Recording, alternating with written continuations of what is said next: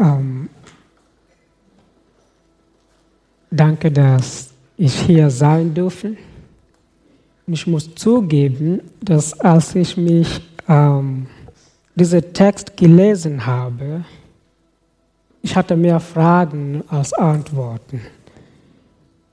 Also, ähm, weiter muss ich immer wieder sagen, dass spreche Afrodeutsch ähm, liegt nicht an mir, liegt an eurer Sprache. Also,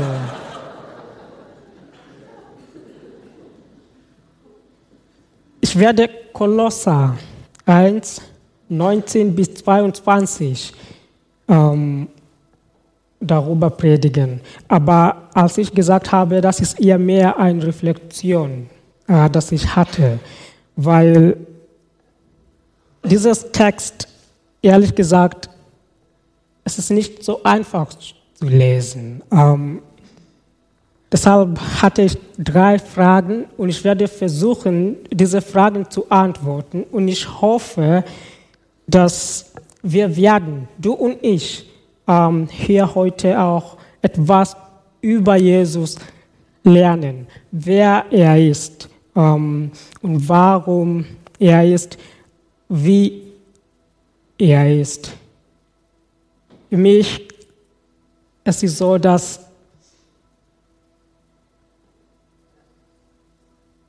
ich, ich finde, Gott oder unser Gott ist sehr gottzentriert.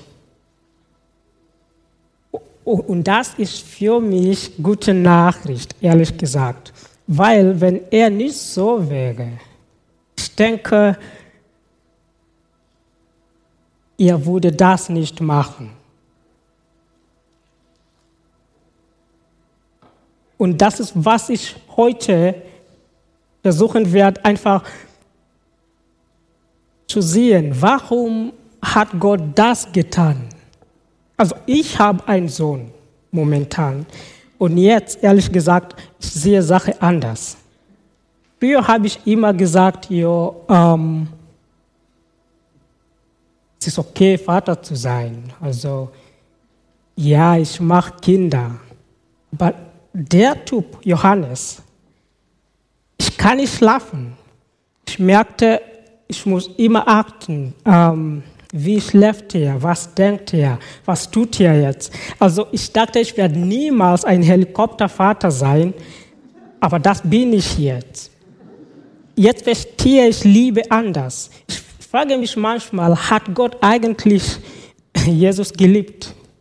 Weil wenn man so eine Liebe hat, zum Beispiel halb, was ich habe für Johannes, ich würde das nicht tun. Also das habe ich nicht verstanden.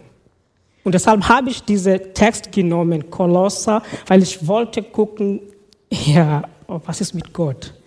Ja, ähm, Kolosser 1.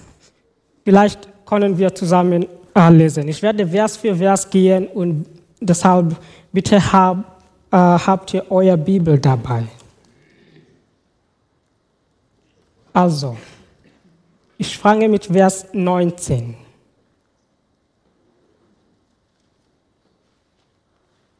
Mit meiner ersten Frage.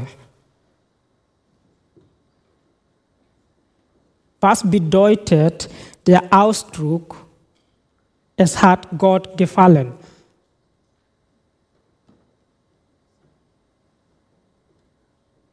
Weil in Luther liest er so, denn es hat Gott gefallen, alle Fülle in ihm wohnen zu lassen. Also was bedeutet, es hat Gott gefallen? Weil für mich, ich konnte nicht verstehen.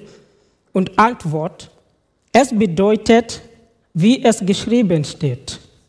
Es hat Gott gefallen. Aber ich habe auch versucht, ja, zu gucken, ja, bedeutet das etwas anderes?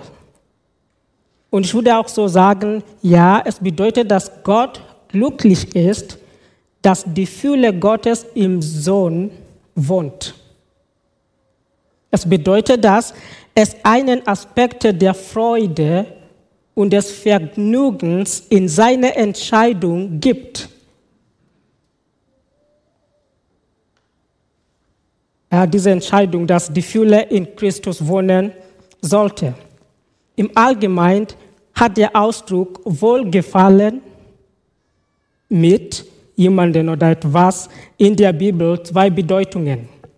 Erstens bedeutet es mit jemandem oder etwas wohlgefällig sein, weil die Person oder diese Sache oder Dinge zu Vergnügen führt. Zum Beispiel spricht Gott im Matthäus Evangelium von Himmel und sagt, dass er seinen Sohn liebt und sich an ihm erfreut. Das zweite Petrus Kapitel 1, Vers 7, äh 17 bestätigt diese auch ebenfalls. Und dann zweitens kann der Ausdruck bedeuten, etwas für gut und daher für erwählt zu erachten.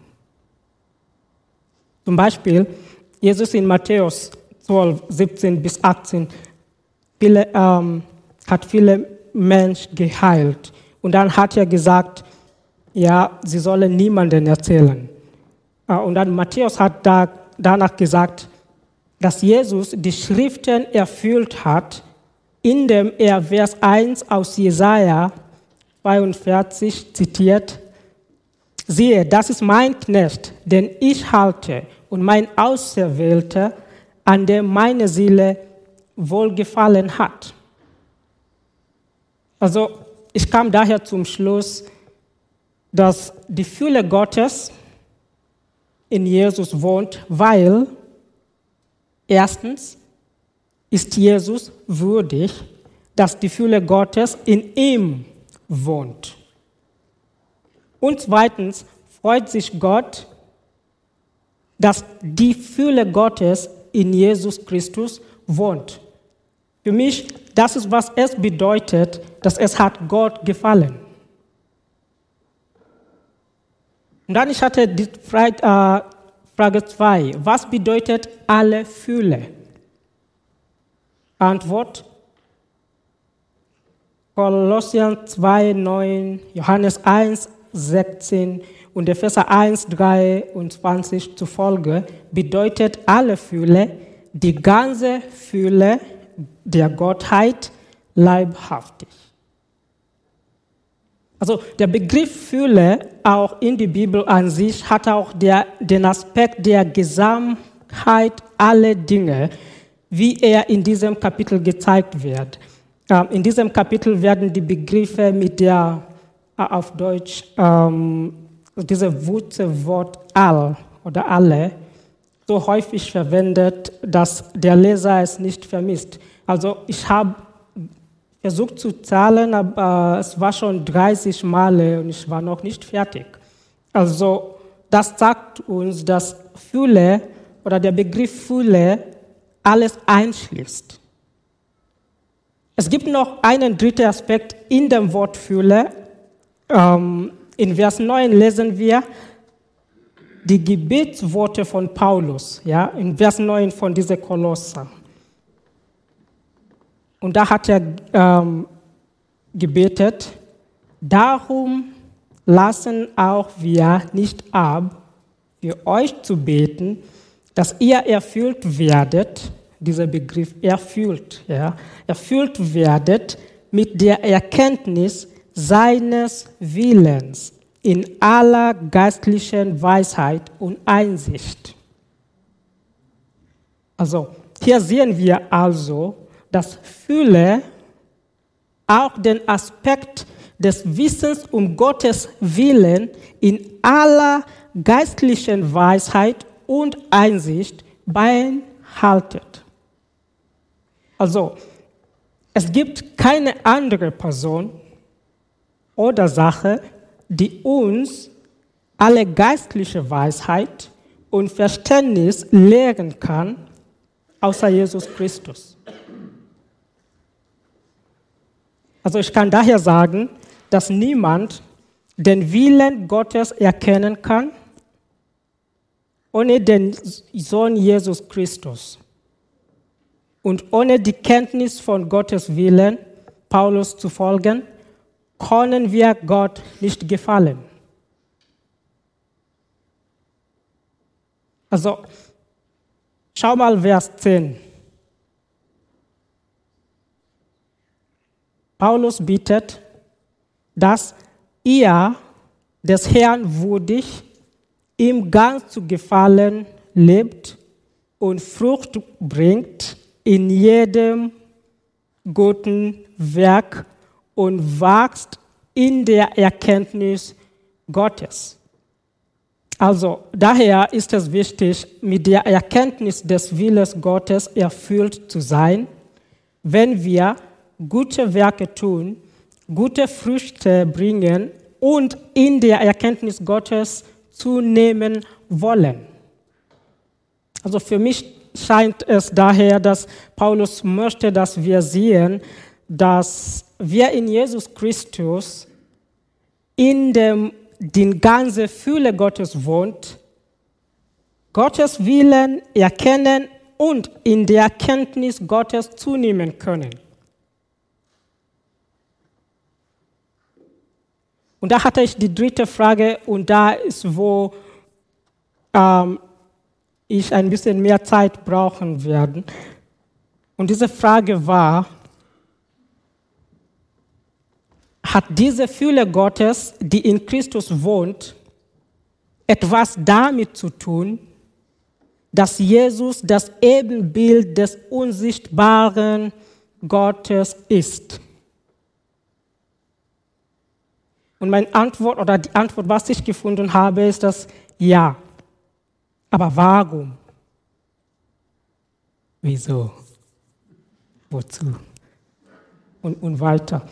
Ähm, denn in Vers 15 verbindet Paulus, dass Jesus das Ebenbild Gottes, äh, sozusagen, äh, Paulus sagt das Bild Gottes und dann sagt er auch wieder über Erste Geborene.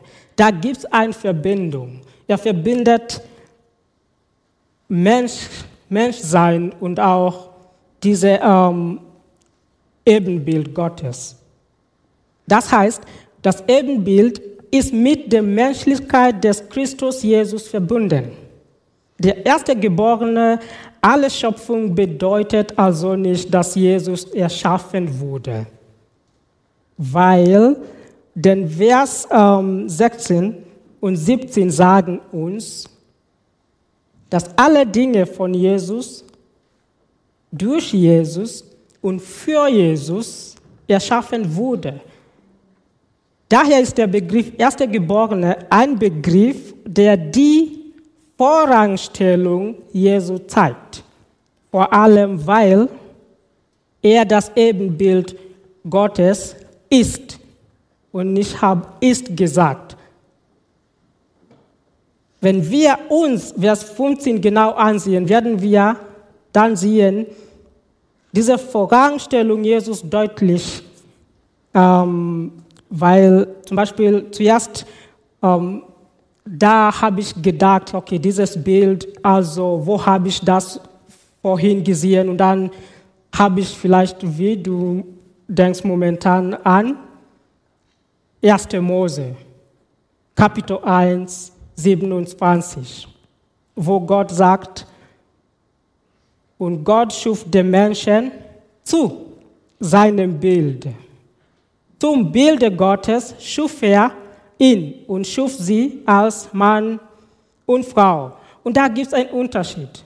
Also Jesus ist Ebenbild Gottes. Aber wir sind geschaffen zu. Das ist ein großer Unterschied. Also, und ich wollte wissen dann, ich dachte, wir sind gleich. Aber Paulus will uns zeigen, nein, es, es ist nicht so. Jesus ist überall. Er ist Gottes Bild, aber wir sind zu, zum Gottesbild geschaffen.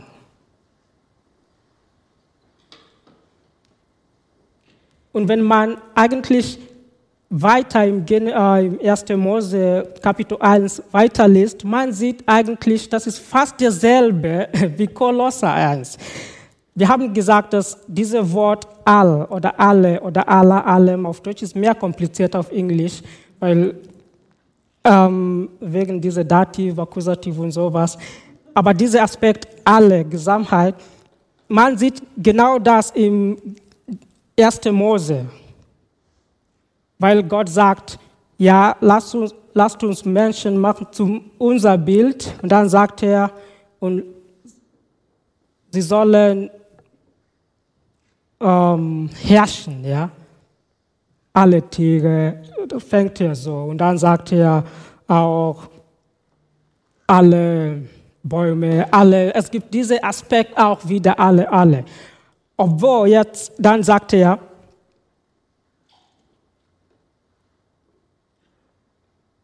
Ähm, dann sagt er ähm, zum Beispiel in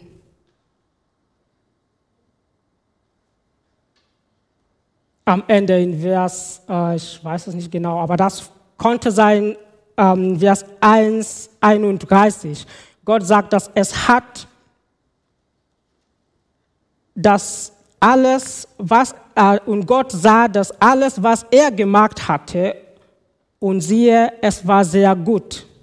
Also, wir sehen hier, es hat Gott gefallen, auch wieder, dass auch wir zum diesem Gottesbild sind.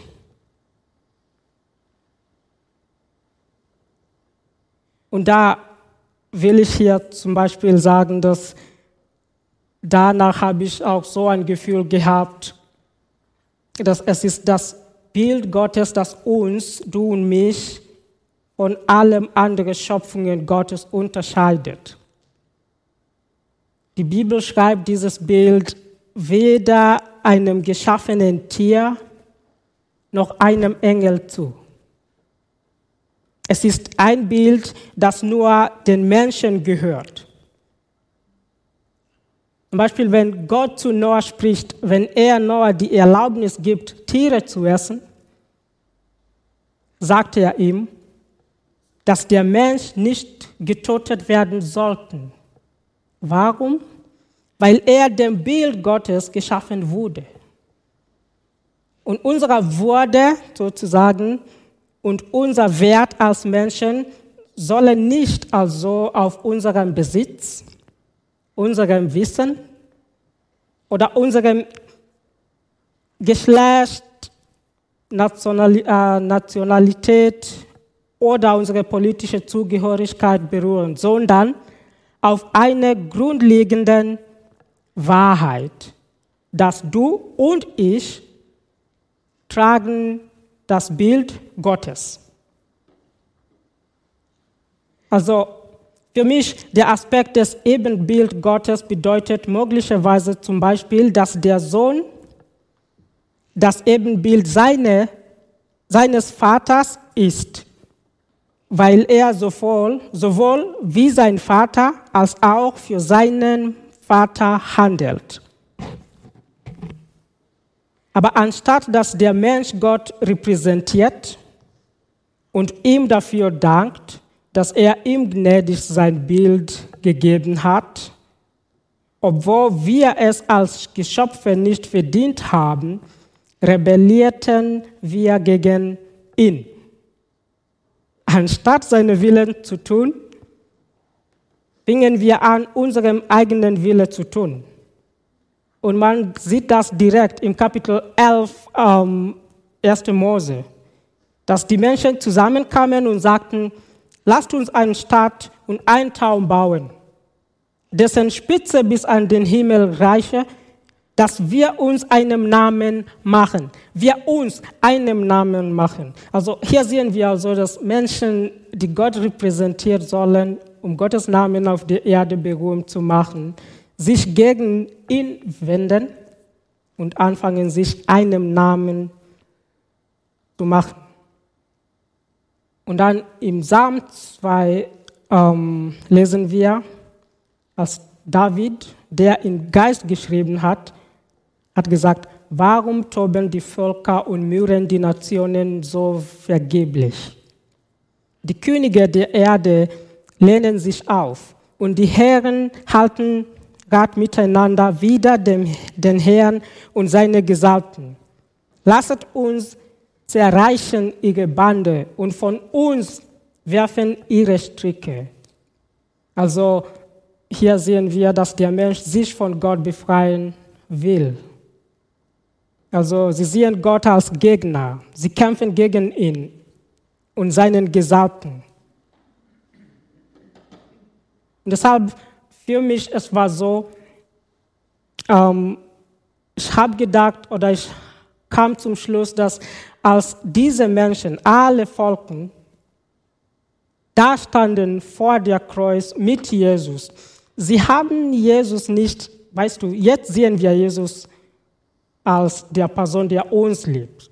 Es ist fast direkt, man sieht der Kreuz und denkt Liebe. Aber da, damals es war nicht so. Sie haben Jesus als Feind gesehen. Als sie da stand, standen, sie haben Jesus als Feind gesehen. Aber das war notwendig, weil wir hatten Gottes Bild, aber wir haben gar nicht damit oder wir konnten nicht so gut mit diesem Gottesbild umgehen. Aber Jesus ist dieses Gottesbild und er, in ihm wohnt diese Fülle ähm, Gottes. Und deshalb ist Jesus allein das Ebenbild Gottes, der oh, wie kann ich das sagen? In Jesus Christus wohnt die volle Menschlichkeit und die Fülle Gottes. Also er repräsentiert uns oder er repräsentiert Gott für uns und repräsentiert uns für Gott. Gott, der unsichtbar und un unnahbar ist, wird in Christus Jesus sichtbar und nahbar. Zum Beispiel im 1. Timotheus Kapitel 6, Vers 13 bis 16 sehen wir, dass Jesus Christus, der allein Unsterblichkeit hat, in einem unzugänglichen Licht wohnt. Aber dann sehen wir in Offenbarung Kapitel 21, Vers 22 bis 25, dass Johannes in der Stadt Gottes keinen Tempel sah. Denn der Tempel der Stadt, in der Herr Gott, der Allmächtige, nee, ja, denn der Tempel der Stadt ist der Herr Gott, der Allmächtige und das Lamm. Und Johannes sah auch, dass die Stadt weder Sonne noch ähm, Mond braucht, um auf sie zu scheinen. Denn die Heiligkeit Gottes gibt ihr Licht und ihre Lampe ist das Lamm. Also hier siehst du dieses Konzept, dass, weil jetzt die Fülle Gottes ist in Jesus, Gott, der nicht nahbar ist oder der unnahbar ist, jetzt ist er nahbar.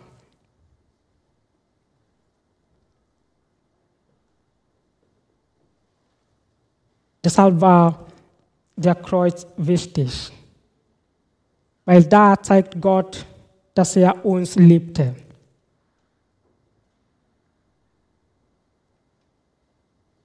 Also für mich habe ich gesehen, ja, Gott liebte den Sohn Jesus Christus und er hat ihm alles gegeben, wie geschrieben im Johannes 3, 35. Aber er liebt auch die Welt, er liebte uns. Und was er gemacht hat, ist, dass er hat seinen Sohn gegeben. Für mich, das ist, ähm, das war stark, weil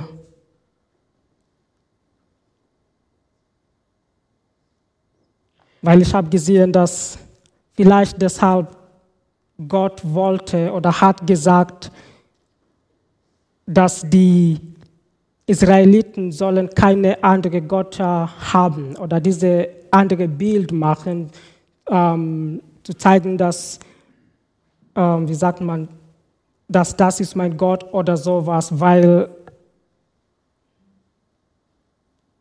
weil nur Jesus alleine kann diese Fülle Gottes ähm, fragen und dieses Bild Gottes fragen.